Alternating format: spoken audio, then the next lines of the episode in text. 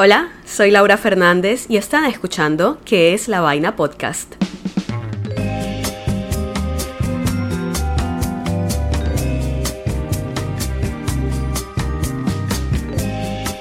Hola amis, ¿cómo están? Gracias por acompañarme de nuevo. Espero hayan tenido una bonita semana. ¿Qué les cuento yo? Eh, sobreviví al primer parcial del semestre. Me fue bien porque se estudió. Acá somos bastante responsables. Y la semana pasada decidí ser un poquito social y fui con unas amigas al fin a un café que quería conocer acá en Barranquilla que se llama Crónicas este podcast se va a convertir en recomendaciones de cosas también. Y oigan, muy bonito. Me gustó los postres ricos, el café nice. Para todos ustedes que les guste tomarse fotos aesthetic o como mis amigas y yo decimos estéril, pueden ir a este lugar muy bonito y tomarse unas fotos bien estériles. Quiero darles las gracias a todos los que escucharon el episodio de la semana pasada, donde vimos que es la vaina con separar el arte del artista. Les cuento que en verdad yo tenía bastante miedo de publicar este episodio porque es una conversación pesadita, pero como siempre ustedes me sorprendieron con sus reflexiones espectaculares. Pura gente educada es lo que encontramos acá. Una de mis reflexiones favoritas fue la de un primo, porque ya saben, acá me escuchan todos mis primos, menos los que no están en el grupo de WhatsApp.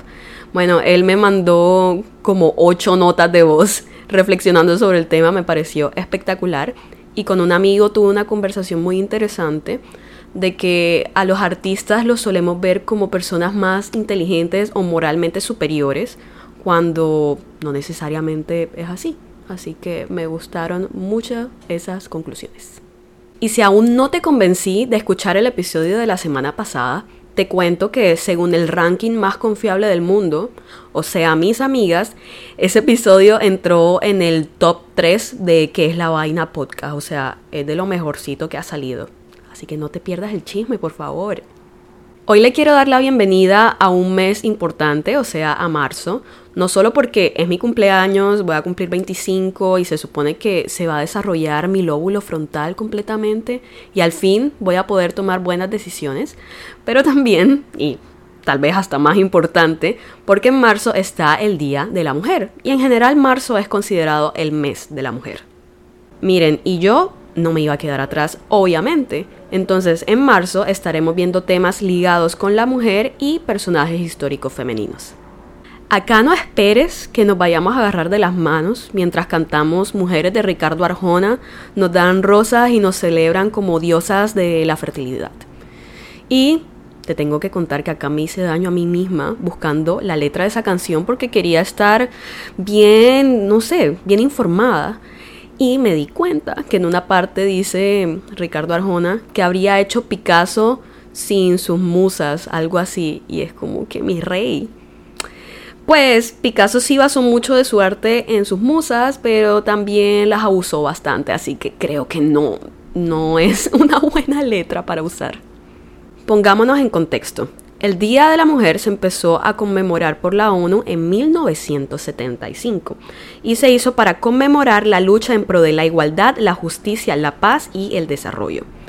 Aunque he escuchado a personas decir que ya no es necesario tener un Día de la Mujer, yo todavía sí lo creo muy necesario.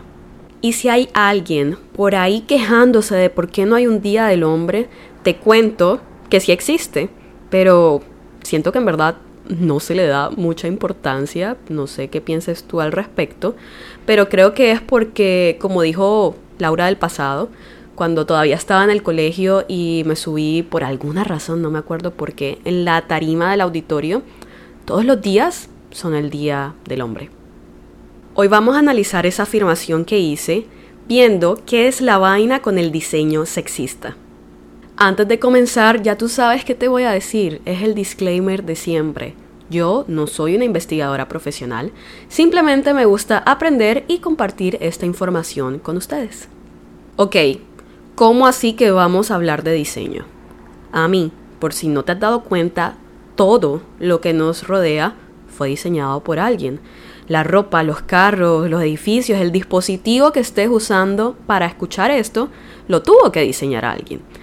¿Qué pasa? Cuando hicieron todas estas cosas, se les olvidó una partecita de la población, como el 50%, que somos nosotras las mujeres. Y en esas cosas, cuando no nos tienen en cuenta, es que podemos ver el sexismo en el diseño. Miren, el gobierno de México dice que el sexismo es todo acto de discriminación, invisibilización o actitudes que conlleven a la desigualdad entre hombres y mujeres. Entonces, hoy no lo vamos a ver sexismo en lenguaje, más bien sexismo en las cosas que nos rodean y que usamos. Entonces, acá podemos continuar con mi afirmación de todos los días es el Día del Hombre, porque ellos son considerados la regla y nosotras somos consideradas la excepción.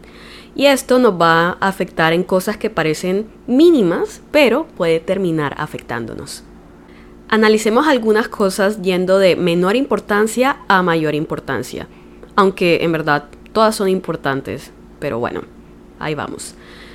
Imagínate esta situación sales conmigo, o sea, tronco de plan chévere, y no lleve bolso, entonces en las manos tengo mi celular, mi billetera, desloratadina porque soy alérgica absolutamente todo en la vida, las llaves de la casa, imaginemos que manejo, las llaves del carro y estoy cargada. ¿Y por qué llevo todo esto en las manos? Porque en mis bolsillos no cabe absolutamente nada. Si es que siquiera tengo bolsillos, porque hay veces que en los pantalones de mujeres ponen bolsillos falsos por alguna razón. Como les dije ahorita, esto puede parecer algo mínimo y sin importancia, pero saben lo incómodo que es no poder meter tu celular en el bolsillo porque no te cabe. Y estoy segura de que no he sido la única que celebra cuando en una prenda de vestir tiene un buen bolsillo. Y miren, como dice la crítica de moda del New York Times, Vanessa Friedman, los bolsillos tienen un sentido evolutivo. En teoría, cuanto más cosas necesarias puedas llevar en tu cuerpo, más eficazmente podrás moverte por el mundo. Pero, como nosotras no tenemos dónde guardar pues esas cosas en nuestro cuerpo, o sea, en la ropa que estamos usando, nos toca comprar un bolso aparte. O sea, la ropa ya de por sí es cara y tengo que invertirle a otro accesorio. Mientras he visto hombres que pueden meter media vida y más en los bolsillos de sus pantalones. Y como a mí siempre me gusta devolverme un poco en la historia para ver qué estaba sucediendo, me encontré con este artículo otra vez del New York Times de 1899 que decía lo siguiente. Si Adán y Eva empezaron la vida sin bolsillos, me parece que la diferencia en el progreso de los sexos hacia los bolsillos ilustra y prueba la superioridad del varón. Los bolsillos del hombre se han desarrollado, mejorado y aumentado con los avances de la civilización. La mujer está retrocediendo, perdiendo terreno y bolsillos. Oigan, la gente sí está loca. ¿Cómo así que estoy retrocediendo y perdiendo terreno porque no me quisieron poner 500 pesos más de tela? Ok, estoy perdiendo terreno y retrasándome en la vida. Volvamos al tema de los bolsillos.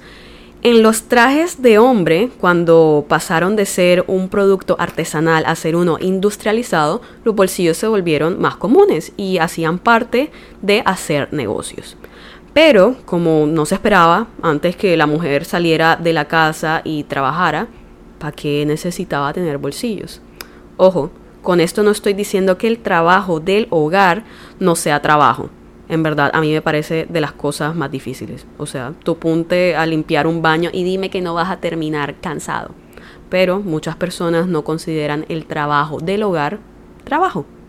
De nuevo, entonces si no trabajabas, entre comillas, ¿para qué ibas a necesitar bolsillos? Además de que cómo nos vemos es más importante que cualquier otra cosa. Esto es sarcasmo, por si acaso. Entonces, si tú le ponías bolsillos a una mujer, se iba a ver abultada. Y eso no puede ser, eso es inaceptable. No. Conclusión, acabamos cerrando esto. La ropa de los hombres es para que sea funcional y la de las mujeres era, y tal vez continúa siendo, para que fuese linda y ya. A mis e imagínense que acá también podemos culpar al fast fashion Inditex.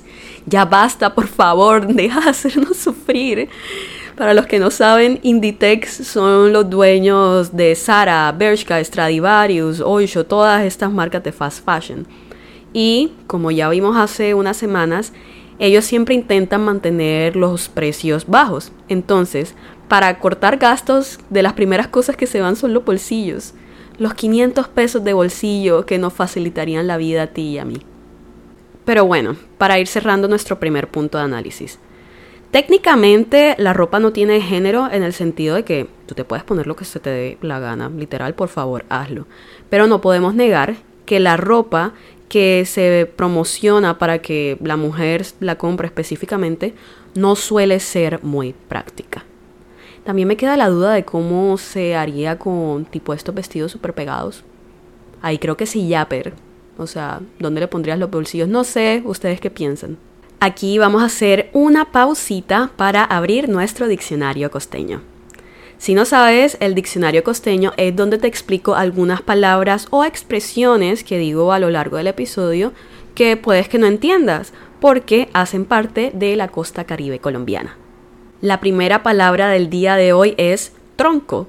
Y para esto quise ir a Instagram y preguntarles a ustedes, mis seguidores, que me ayudaran a definirla. Y tengo que serles totalmente honesta, esta vez no me ayudaron mucho porque les estaba pidiendo que definieran una palabra costeña para la gente que no es de acá y tal vez no iba a entender y la definían con otra palabra costeña, así que bueno, gracias por responder, pero esta vez no funcionó tanto, vamos a ver qué tal la próxima. Bueno, pero algunos sí me ayudaron más y dijeron que tronco podría significar bastante, grande, tremendo o mi definición favorita, que puede ser considerado como un potencializador de un adjetivo. Excelente definición. Entonces, si yo digo tronco de plan chévere, es que es un plan muy, muy chévere, o sea, está espectacular. La segunda palabra es yapper y esta parece ser una palabra que usamos en toda Colombia, pero como tenemos público internacional, ni yo me la creo, y me enteré que hay una persona escuchando desde Australia y no tengo idea cómo llegaste a este lado del internet, vamos a explicar qué significa yapper. Según la Parla Juvenil para Principiantes, Diccionario Mutante de la Juventud número 2 de la Alcaldía de Medellín, MOR, Yapper es la contracción de ya perdiste y significa que alguien se descuidó, desaprovechó una oportunidad o simplemente no tuvo suerte. Esta expresión hace parte del nuevo vocabulario de los jóvenes, en el que se recortan las palabras para añadir un tinte de exclusividad. La mejor definición del mundo. O sea, Medellín, gracias por tanto. Nos diste Carol G y nos diste esta excelente definición. Con esto cerramos el diccionario costeño por hoy y volvemos a concentrarnos. Vamos a subirle un poquito la intensidad y vamos a ver nuestro segundo punto de análisis, que son los maniquís de reanimación cardiopulmonar. Así es, pasamos de hablar de bolsillos a reanimar a alguien. Te cuento que según un estudio del 2017 de la Facultad de Medicina de la Universidad de Pensilvania, de UPenn, parece que los hombres tienen un 23% más de chance de supervivencia a reanimación cardiopulmonar en público. O sea, si te da un ataque al corazón y estás en la calle, mi principal recomendación es que seas un hombre. Si no, yapper. Ajá, Lau, ¿y eso qué tiene que ver con el diseño sexista? Ya te cuento. Mira, cuando uno hace un curso de resucitación cardiopulmonar, a ti te dan un maniquí que está basado en el torso de un hombre. Entonces no tiene senos. Y como sociedad nosotros tenemos los senos de las mujeres visto como algo medio tabú. Por ejemplo, miren que en televisión pueden mostrar el torso de un hombre, no pasa nada, pero muestran el de una mujer y se acaba el mundo. Entonces, si estás en público y hay una persona que sabe hacer reanimación cardiopulmonar, es menos probable que te ayude a ti siendo mujer porque no están pues acostumbrados también a practicar sobre una mujer y todavía es tabú pues tocar los senos. En verdad, yo sé que esto puede parecer una bobada, pero parece que sí afecta al bendito maniquí que no tenga senos. Y bueno, creo que para las personas que estudiaron medicina no creo que les afecte tanto, pero las personas que hacen estos cursos de reanimación tal vez sí. No sé, cuéntenme ustedes. Yo estudié música, no tengo todas las respuestas, esto es lo que encontré según mi investigación. Como esto es algo que no me inventé yo, y literal hay gente que lleva ya años analizando, en Estados Unidos hay un proyecto que se llama The Womanikin, ¿En qué consiste esto? Es un chaleco con senos que se le pone a estos maniquíes de resucitación para que la gente se acostumbre de que a las mujeres también les dan ataques al corazón y hay que ayudarlas. Esto creo que sí lo podemos considerar un avance, pero todavía, según lo que encontré, no se hacen los muñecos estos con senos. Entonces como que todavía nos falta avanzar más y vuelvo a mi afirmación. Los hombres siguen siendo la regla y las mujeres la excepción. Ok, demos paso a nuestro último punto de análisis de diseño sexista.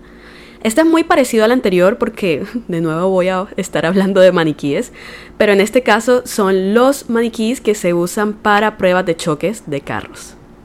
Estos maniquíes son básicamente unos muñecos que nos muestran el comportamiento humano en el caso de un choque o de un accidente. Dato curioso, antes usaban a personas reales, o sea, si se lastimaban, ¿qué pasaban? Pobrecitos, no sé. Bueno, X. Estos muñecos son indispensables para cuando se va a construir un nuevo medio de transporte. Los necesitan para las pruebas. ¿Qué pasa? Estos maniquíes son basados en el hombre promedio, y acá uso comillas en el hombre promedio porque en verdad ya ni los representa a ellos. Imagínense, mucho menos nos va a representar a nosotras las mujeres. Creo que ya aprendimos cuál es el resultado de basarnos únicamente en un supuesto hombre promedio. Y es que las mujeres van a tener más probabilidades de sufrir lesiones más graves que los hombres. Y esto son pruebas con el cinturón de seguridad. Y también tengamos en cuenta que los carros de ahora son mucho más seguros que los de décadas anteriores. Oigan, acá otro dato curioso. ¿Saben que antes había gente en contra de que se pusieran los cinturones de seguridad en los carros? O sea, de incluirlos en el vehículo definitivamente Johnny y la gente está muy loca. Bueno, lo más curioso es que desde hace años la gente sí se viene quejando de que, hey, hagan un bendito maniquí de una mujer. Y lo hicieron. Pero en verdad no. Cogieron el muñeco del supuesto hombre promedio y lo hicieron más chiquito. Porque todos sabemos que las mujeres somos hombres más pequeños y ya. Esto es sarcasmo de nuevo. No se tuvieron en cuenta varias cositas importantes como diferencias fisiológicas o que las mujeres nos solemos sentar más cerca del volante. Como resultado, la Universidad de Virginia vio que las mujeres usando el cinturón de seguridad somos 73% más probables de sufrir lesiones graves en colisiones frontales que los hombres. Colisiones frontales son los accidentes más comunes que hay, que es, ajá, te chocas de frente. En verdad, qué corronchera. No podemos estar tranquilas nunca. Pero en verdad, se supone que en el 2022, en Suecia, se creó un maniquí de una supuesta mujer promedio. Y esta es la mejor, además de la única, representación que tenemos desde que se empezaron a hacer las pruebas de choques de carros hace 50 años. Entonces yo digo que en unos 50 años ya se volverá la regla usar este maniquí. A mí pasemos a mis reflexiones personales y conclusiones para ir cerrando. Hay muchísimas cosas más que simplemente no fueron diseñadas con la mujer en mente. Por ejemplo, un baño en un centro comercial o en cualquier lugar donde hay mucha fila no se pensó que tal vez el diseño tenía que ser diferente. Por ahí vi que también el equipo médico o científico, tipo estas gafas de laboratorio, a veces pueden ser muy grandes y si se pide pues el equipo médico adecuado puede ser más caro. El tamaño de los celulares a veces puede ser muy grande también. Claro que esto no es para todas. Estoy segura que para mis amigas altísimas eso no es un problema. Siento que de una vez puede surgir la excusa de que como la mujer no ha estado en todo ese proceso de diseño, es nuestra culpa de que no nos hayan tenido en mente. Pero hay que tener muy en cuenta que no hace muchos años no se nos permitía o no era bien visto que estudiáramos o que estuviésemos en el campo de trabajo. Entonces, eso nos afecta hasta el día de hoy. Todavía hay muchas cosas que cambiar y que mejorar. Obviamente, para hacer todos estos cambios necesarios hay que hacer muchas cosas y una de esas es el cambio de mentalidad y lo que sigue, me imagino, sería mucho dinero. No tengo idea de cuánto cuesta chocar un carro para ver si es seguro, pero pues creo que debería ser ley saber si no sé, tal vez nosotras nos vamos a golpear un poquito más cuando usemos el carro y tengamos un accidente. No sé, ¿ustedes qué piensan? Díganme en los comentarios. En lo que sí he podido ver un poquito de diferencia es en nuestro primer punto de análisis, o sea, los bolsillos. Y lo he visto en la ropa que tengo de marcas locales con una producción más pequeña, en vez de ropa de marcas fast fashion. Y, o sea, en verdad sí son más grandes, más útiles, pero por ejemplo me cabe el celular y no me cabe la billetera, y mi billetera es pequeña. Así que a rato sigo necesitando de un bolso para llevar el resto de cosas. Aunque también con los años me he convertido en mi mamá y ahora salgo con más cosas, pero ese es un tema para otro día. En otro producto que he podido ver los cambios es en los celulares, específicamente en mi celular. Miren, a mí me pareció una maravilla cuando me enteré que iPhone tenía versiones minis de sus celulares. Solo para enterarme después de que después de ciertos modelos ya no iban a sacar versión mini. Entonces yo tengo el iPhone 13 mini que me parece perfecto para mis manos porque a mí se me cansan mucho y las tengo delicadas, no por ser mujer, sino por ser violinista y por un par de cirugías. Y en cambio mi hermana tiene el iPhone 13 normal o Pro, no sé cómo es, y a las dos nos parece bastante pesado, o sea, en verdad te cansa la mano. Así que cuéntenme si alguna de ustedes también ha sentido ese problema con los celulares que salen estos años. Pero bueno, suficiente por hoy. Llegamos al final de este episodio y aprovecho para agradecerles de nuevo e informarles que llegamos a los 200 suscriptores en YouTube. ¿What? No lo puedo creer, hace como una semana eran 100. Estamos creciendo rápido. Y sí, voy a celebrar cada suscriptor que me llegue porque todavía no me lo puedo creer.